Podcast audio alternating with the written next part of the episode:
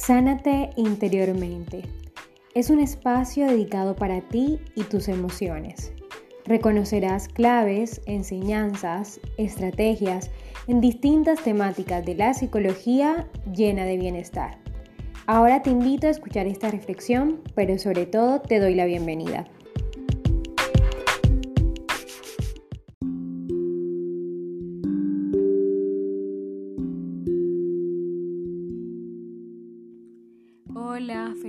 O feliz día para ti que nos escuchas desde tu cuarto o desde la sala de tu casa.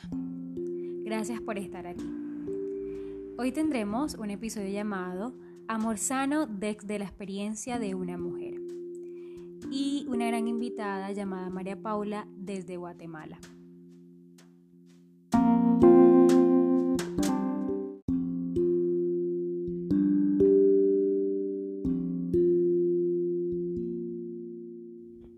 Compartirles una frase que me ha llamado mucho la atención durante esta semana. Y dice así, la medida del amor es un amor sin medida. Esta frase resalta mucho la idea de que el amor es libre. El amor no se mide con acciones.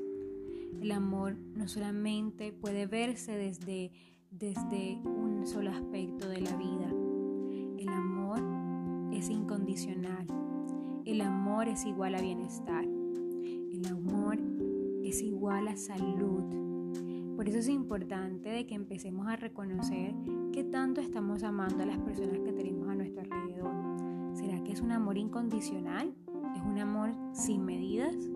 ¿O será que es un amor coartado? Un amor que solamente se demuestra con una sola cosa, con una acción.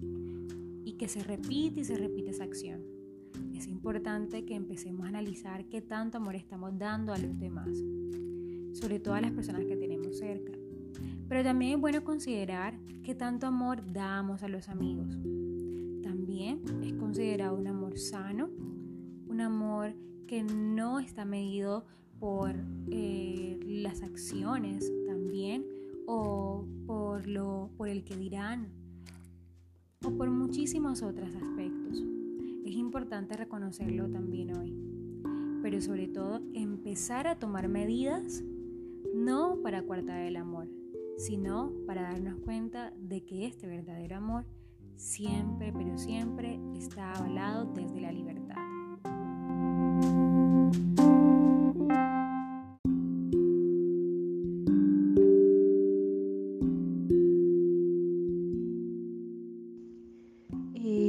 Primero que nada, muchísimas gracias por la invitación.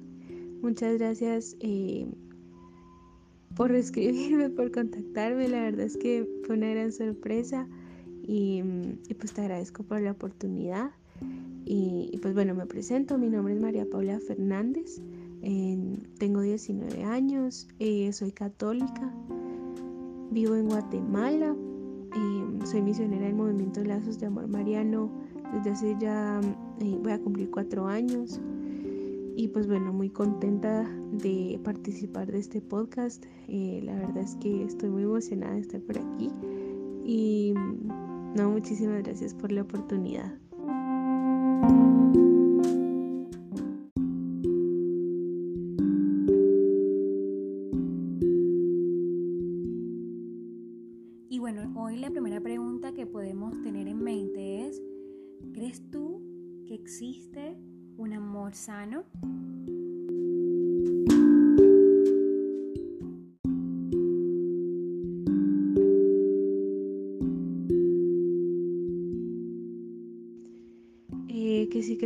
Amor sano existe totalmente.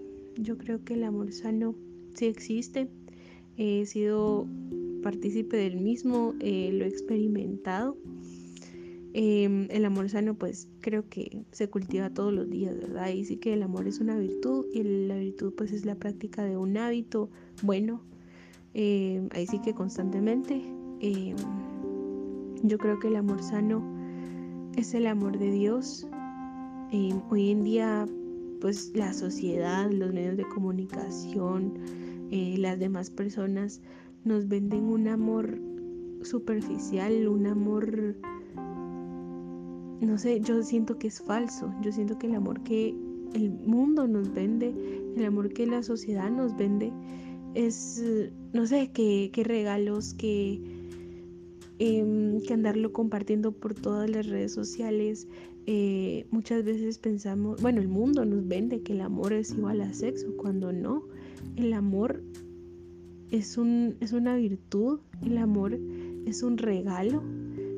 Prácticamente es, pues es un poco difícil definir el, amor, porque lo conocemos como un sentimiento que nos, no sé, nos revuelve todo el estómago, nos hace hacer cosas que son de cierta forma descabelladas, pero el amor sano yo creo que se cultiva cuando es un amor en Dios. Yo creo que el amor sano se puede definir, perdón, como el amor de Dios. El amor de Dios busca siempre el bien para nosotros. Eh, el amor de Dios siempre busca saber cómo estamos. El amor de Dios siempre busca, no sé, tenernos felices. El amor de Dios busca, sí, eh, busca nuestra felicidad, busca nuestra tranquilidad, busca nuestra paz. Entonces yo creo que el amor sano existe, el amor sano existe y es el amor de Dios.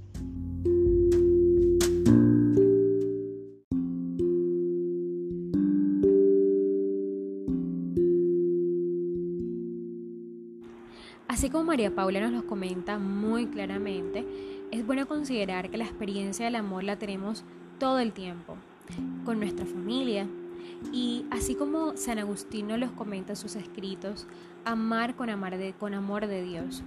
Amar con amor de Dios significa el de poder dar a los demás y demostrar a los demás ese amor. Pero también es bueno considerar en, los, en aquellos ejemplos clave de, de nuestra actualidad, como después de una ruptura comenzar otra relación. Sabemos que no es sano, sabemos que no es adecuado, sobre todo porque no se vive el proceso de duelo como debería y empezamos a considerar también en ese momento que nos fuimos amadas o creíamos que nos fuimos amadas por la otra persona. Creíamos en ese momento que era mejor considerar cualquier otra cosa desde un punto de vista negativo que desde un punto de vista real o asertivo.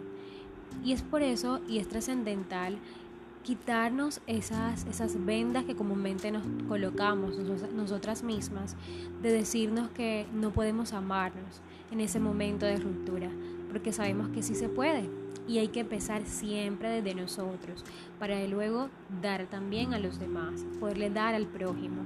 Entonces es buenísimo considerar que hay que quitarnos esas ideas del amor banal, del amor efímero, del amor que se va con el viento, del amor que no dura, porque eso no es un verdadero amor.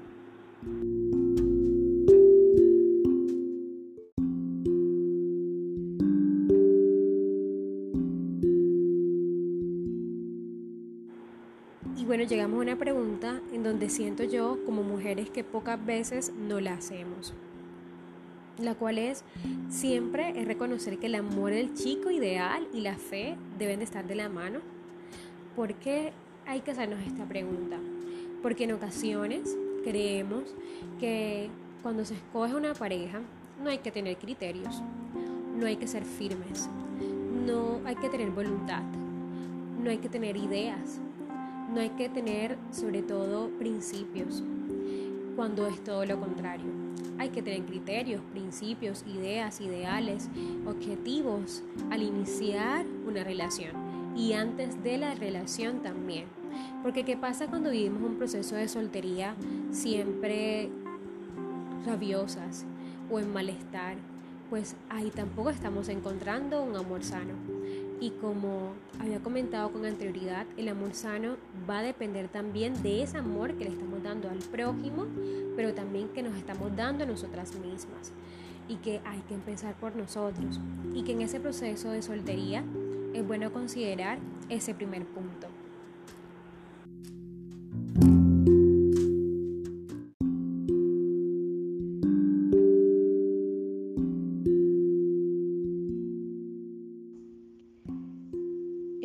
Si el amor del chico ideal y la fe están de la mano, totalmente. 100% sí, totalmente de la mano. ¿Por qué? Yo creo que un hombre, cuando quiere acercarse a nuestro corazón o acercarse a nosotras, tiene que primero acercarse a Dios, tiene que primero hablarle a Dios de nosotras, tiene, creo yo que un hombre tiene que primero acercarse a Dios y pedirle permiso a Dios de acercarse a nosotras porque Dios es el dueño de nuestro corazón, porque Dios es el dueño de nuestra alma, porque Dios sabe verdaderamente lo que nuestro corazón anhela, porque Dios sabe verdaderamente cómo queremos ser amadas, porque siendo Dios amor y amor sano, va a saber qué hombre mandar a nuestra vida. Y es que Dios tiene personas preparadas para nuestra vida de, manera impresionante. Tiene eh, preparada esa persona que nos va a dar, no sé, una palabra de aliento. Tiene a nuestra, pues nuestros papás, nuestra mamá, nuestra mamá, nuestros hermanos. Todas las personas que están en nuestras vidas han sido enviadas por Dios porque Él sabe para qué las necesitamos. Él sabe que cada persona nos va a ayudar de alguna forma o va a estar ahí porque Dios lo quiso, así lo quiso. Y pues Dios tiene, así como tiene preparado nuestro papá, tiene nuestra mamá, tiene nuestros hermanos, abuelos, tíos, primos, etcétera, también tiene el chico ideal.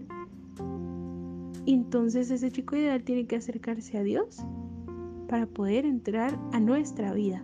Y nosotras como mujeres tenemos que pedirle a Dios también por ese chico ideal, pedirle eh, no sé, pedirle que la gracia del amor, de la rectitud de intención, de la castidad, de la pureza, orar por ese chico ideal y tener fe de que Dios nos va a mandar a nuestro San José. Dios nos va a mandar a nuestro San José. Yo creo que entonces pues eh, pedirle a Dios por el chico ideal es, es lo mejor que podemos hacer y empezar a orar por él, eh, empezar a pedirle a Dios, em, no sé, que nos dé la gracia de amarlo ya, para guardarnos para Él, para guardar nuestro corazón, nuestro cuerpo, nuestra mente, nuestro ser entero, porque al fin y al cabo nos vamos a hacer uno con ese chico ideal algún día, cuando nos lleguemos a casar, con ese chico ideal que Dios nos tiene preparados, preparado para nosotras. En algún momento pues nos vamos a hacer uno con Él. Y pues desde ya es, no está mal está muy bien pedirle a Dios que nos guarde, que nos haga la mujer ideal también para ese chico.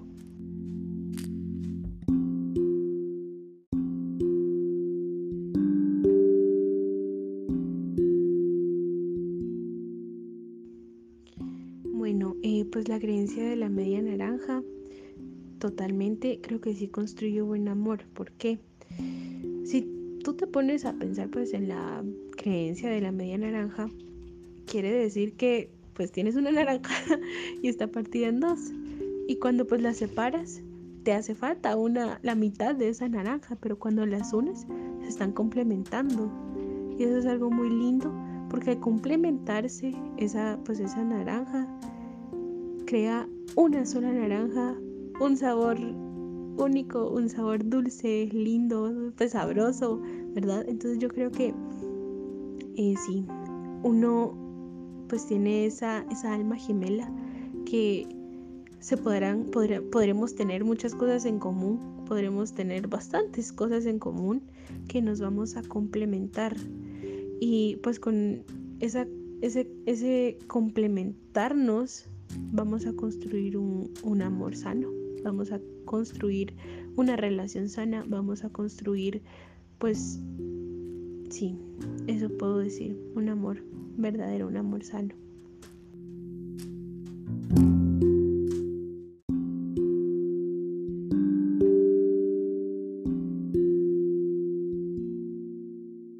Si asumimos la creencia de la media naranja, podemos tener en cuenta dos opciones. Una de esas, así como les comentó María Paula, la de reconocer cómo nos complementamos con otra persona. cómo nuestras capacidades, nuestras virtudes se complementan con las capacidades, virtudes y objetivos de otros. En este caso, de otra persona en una relación de pareja.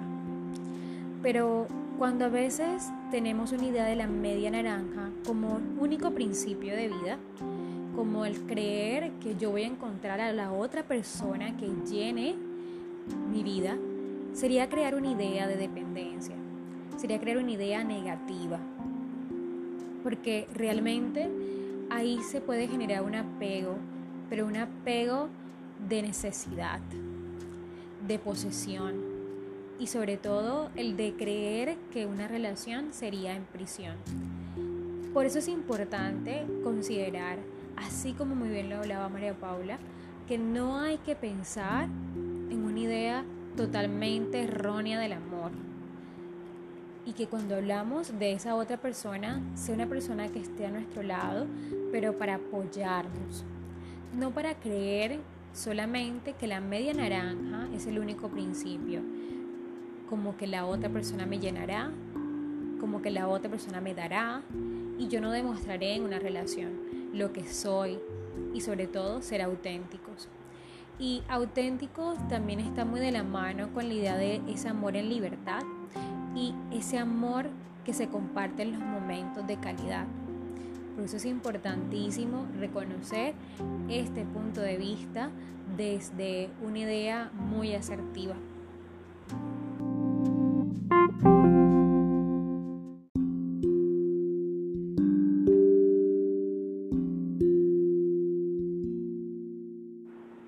Sí, cada punto es importante.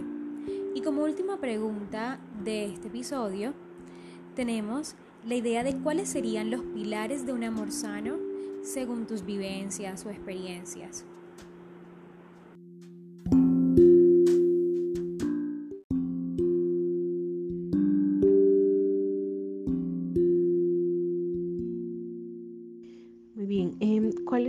Ser los pilares del amor sano? Según mis experiencias, yo creo que podrían ser, pueden ser tres. El primero, la oración. El segundo, la lectura de algún libro, eh, de algún documento, ¿verdad? La lectura.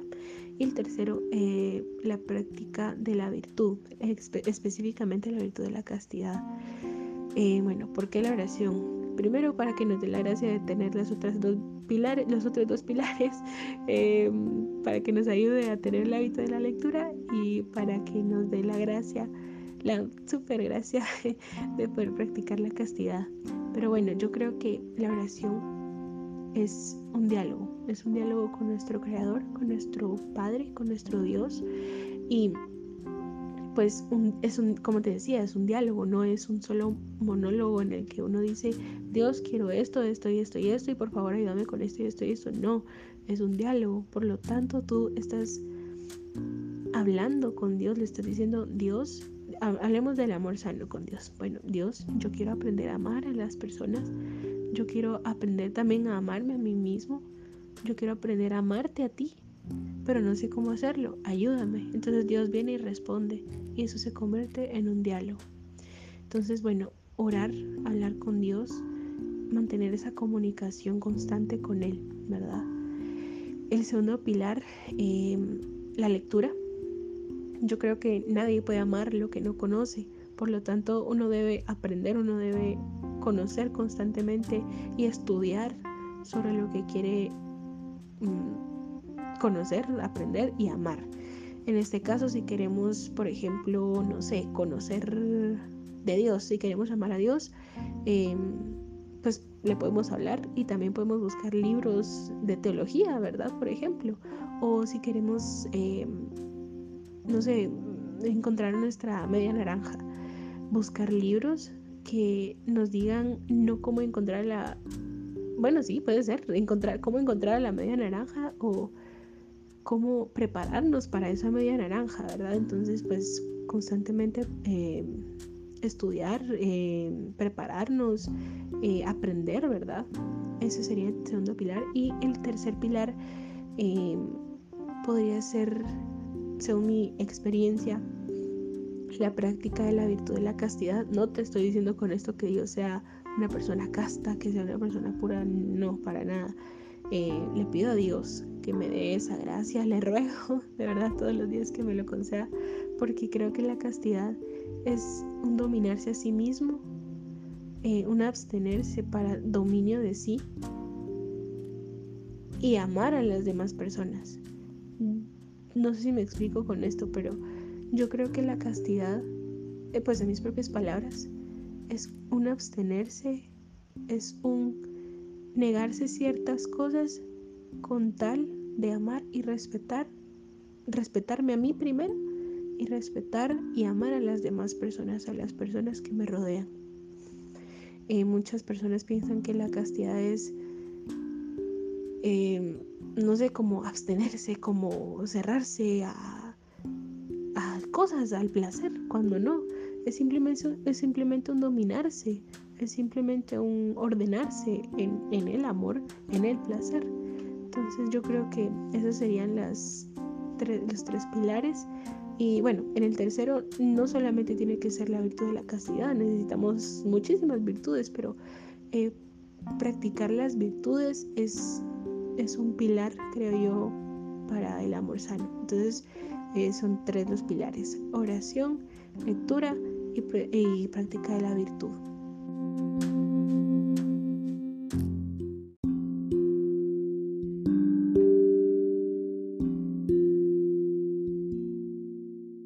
Encantó ese punto que comentaba María Paula, el cual decía ordenarse en el amor. Y sí, debemos ordenarnos en el amor, considerar que ese amor sea sincero y sea pleno. Pero también es bueno considerar una serie de prácticas de valores como el respeto, la amabilidad, la confianza, la solidaridad, la empatía, porque siento que en este mundo falta mucho de empatía, de reconocer el pasado, pero sobre todo el presente de la persona que tenemos a nuestro al frente o, o a nuestro lado. También es bueno ser siempre honestos, es fundamental. Otra de las cosas importantes a tener en cuenta como pilares es siempre demostrar ese amor en libertad. Y como también nos comenta el Papa Francisco, todos tenemos el deber de hacer el bien.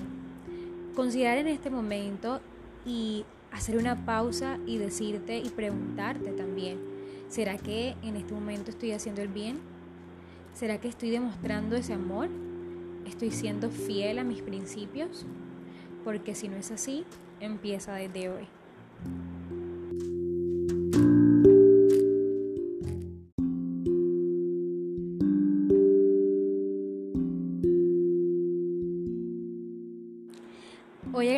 Muchísimo María Paula por estar aquí en Sanate Interiormente, por comentarnos sus ideas, pensamientos, pero sobre todo su experiencia de vida.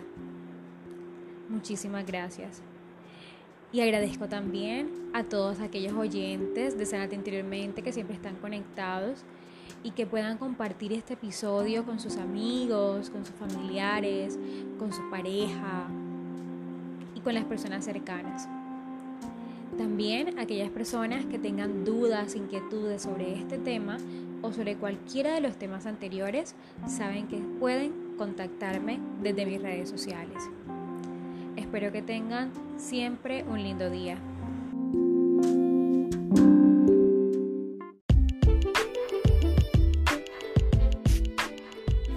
Puedes encontrarme en las redes sociales, en Facebook como psicóloga Michelle Zurita y en Instagram como psico-michelle-zc.